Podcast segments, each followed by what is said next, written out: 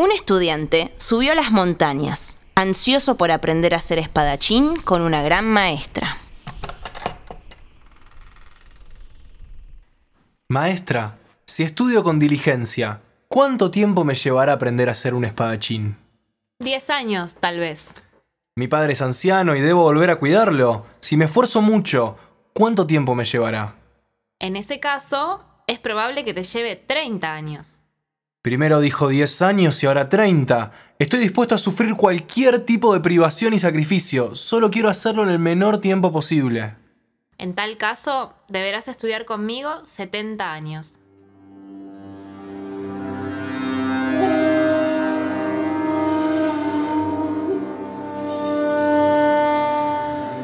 Psicoanalicen.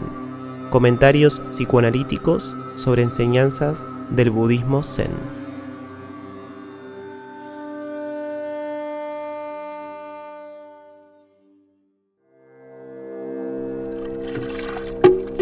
En el capítulo de hoy, el sujeto y el yo.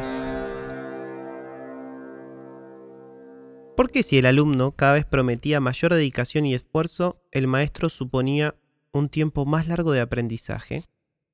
La posición con la que el alumno se presenta parece estar llena de determinación y de un esfuerzo que no conoce obstáculo. Lo lógico es suponer que un alumno de estas características va a tener un progreso mayor en aquello que se proponga que cualquier otro. Además, este alumno está apurado en que su entrenamiento se complete. Por otro lado, tenemos al maestro, que nunca cambia de expresión y parece que los bríos y el entusiasmo del futuro alumno no lo conmueven en absoluto. De los dos personajes, el maestro es aquel que parecería ser el menos seguro en cuanto a sus respuestas frente a un alumno que se empeña en demostrar su convicción. Sin embargo, hay un rasgo llamativo en las respuestas del maestro. A medida que el alumno va elevando sus promesas con respecto a su empeño, el maestro, que parecía en un primer momento dar solo respuestas imprecisas, tal vez, es probable, es su respuesta final la que adquiere un nivel de certeza abrumadora que echa por tierra el empeño del aprendiz. Rápidamente, esta enseñanza puede ser interpretada desde un punto de vista universalmente conocido y aceptado, pero no siempre practicado, el cual se podría resumir en el célebre pedido que Napoleón Bonaparte le hace a su ayudante. Vístame despacio, que estoy apurado. Es decir, si uno se empeña en llegar lo más rápido posible a sus objetivos, puede echar todo a perder. Por otro lado, si el alumno no dedica el tiempo necesario y solo se centra en superar rápidamente cada nivel de dificultad, es muy probable que fracase estrepitosamente. Entender la enseñanza de esta forma sería una reflexión válida y muy enriquecedora, ya que demostraría que esta parábola no hace más que ilustrar algo que ya todos conocemos. Sin embargo, existe otros matices en esta pequeña enseñanza zen que esconden grandezas. Tal vez es necesario forzar mucho la interpretación para extraer toda su riqueza, generando, por momentos, que el análisis contemple elementos que a simple vista no están allí.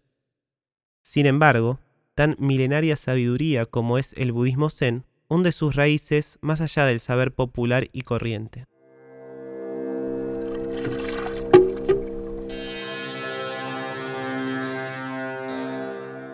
¿Qué está demandando el joven aprendiz? O mejor dicho, desde qué lugar lo hace. El alumno está claramente determinado, de ello no hay duda, pero parecería ser que dicha determinación, en vez de colaborar en su aprendizaje, es un obstáculo. El total de sus ideales, anhelos y pretensiones son un pesado lastre. Solo a partir de dejar todo tipo de ideales es que es posible abrazar la genuina disciplina. El yo, según Lacan, se edifica a partir de las identificaciones imaginarias con los otros que están a su alrededor. Estas relaciones trazan las constelaciones en la cual el yo se va a desenvolver en sus relaciones sociales y determina cómo se ve a sí mismo. Además, trazan los rasgos de un ideal al que el yo aspira a ser. Para alcanzar dicho ideal, las personas empeñan mucho esfuerzo, Algunos compran un sinfín de objetos, otros acumulan operaciones plásticas y otros apilan títulos. Sin embargo, Lacan advierte que el vínculo entre el yo y su ideal, el yo ideal, es una relación que nunca logra fusionarse. No importa qué tan lejos lleve su esfuerzo el yo, su ideal siempre va a estar un paso más lejos. El verdadero logro, según esta enseñanza y el psicoanálisis, no proviene de inflar de esfuerzos al yo, sino de dejarlo a un lado, ya que en él solo se encuentran imágenes donde el sujeto no es. Esto no quiere decir que el yo y los fenómenos que en él tienen lugar haya que desestimarlos, muy por el contrario, son elementos necesarios para que nosotros podamos vincularnos con otros, circular en nuestro día a día. En el seminario 2, Lacan plantea ciertos rasgos de la relación entre el yo, los otros, el sujeto y sus verdaderas determinaciones. Lacan, en su seminario 2, advierte que el yo se encuentra en una relación limitada y una percepción y que solo se concentra en su relación con otros en el plano imaginario. Entonces, para que un sujeto cambie genuinamente su posición, eh, no se debe limitar exclusivamente a el yo, ya que justamente es un elemento limitado y concentrado estrictamente en un plano imaginario. El yo, entonces, desconoce los ejes fundamentales que lo sostienen, ya que está fascinado por los imagos ideales a los cuales constantemente se dirige y se relaciona. Ahora bien, ¿qué se puede decir de la concepción de sujeto en esta enseñanza? El sujeto solo aparece cuando es posible hacer una grieta en la relación imaginaria del yo, generando un instante de encuentro entre el sujeto y sus verdaderas determinaciones. Es allí donde se produce una palabra plena, una palabra verdadera, por sobre las palabras vacías del eje imaginario, la cual contiene la potencia para generar un cambio de posición del sujeto.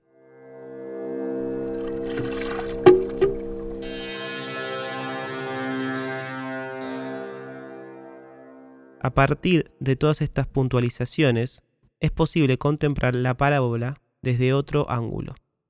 El alumno, con sus promesas de esfuerzo, se encuentra totalmente alienado a su yo ideal.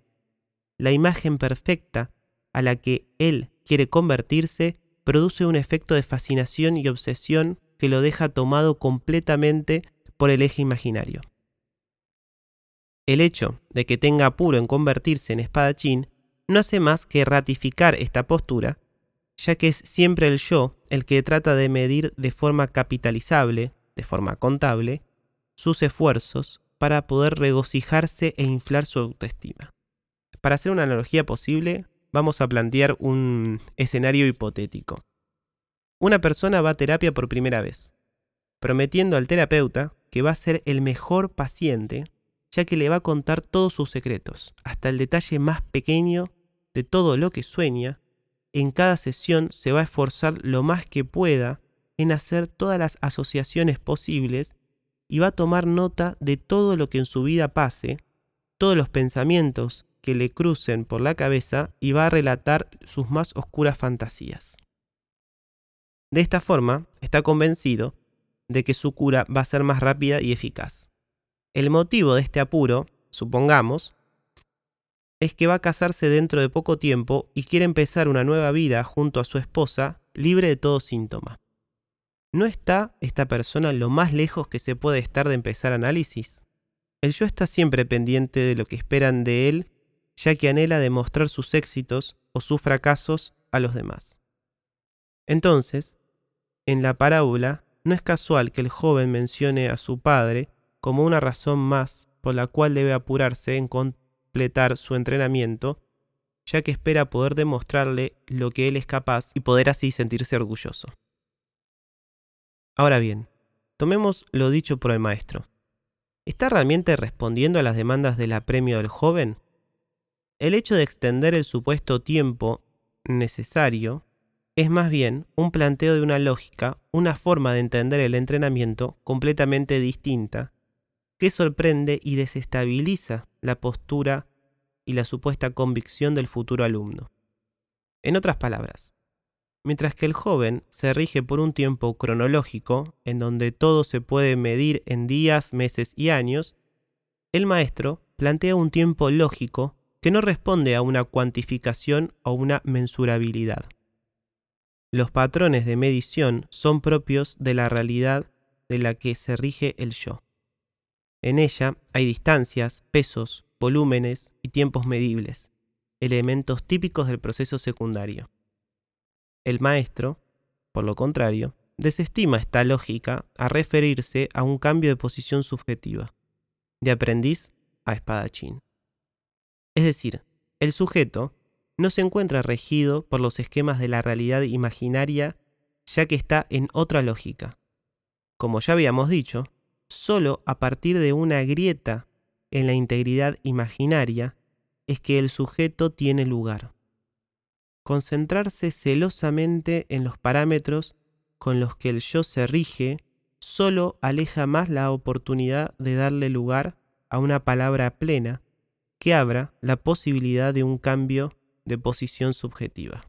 Por otro lado, mientras solo se concentre en aquello que se puede medir, el alumno está lo más lejos que se puede estar de convertirse en espadachín.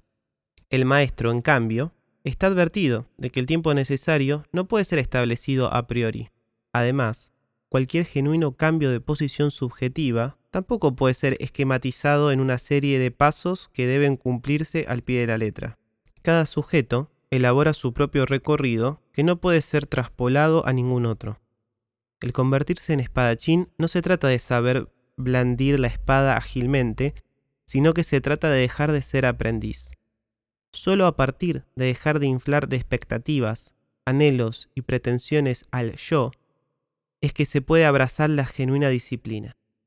Tal es la riqueza de esta enseñanza.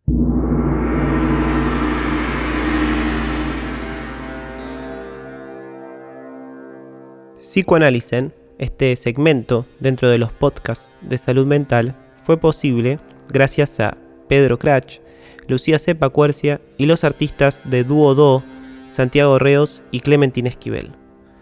Las grabaciones fueron hechas en Estudios Borges y para escuchar todos los episodios podés buscarlos dentro del canal Salud Mental Todo Junto en Spotify y Anchor. Yo soy Francisco Roque y si quieren saber más sobre el tema de hoy pueden ir a mi Instagram fran.enroque. Hasta la próxima.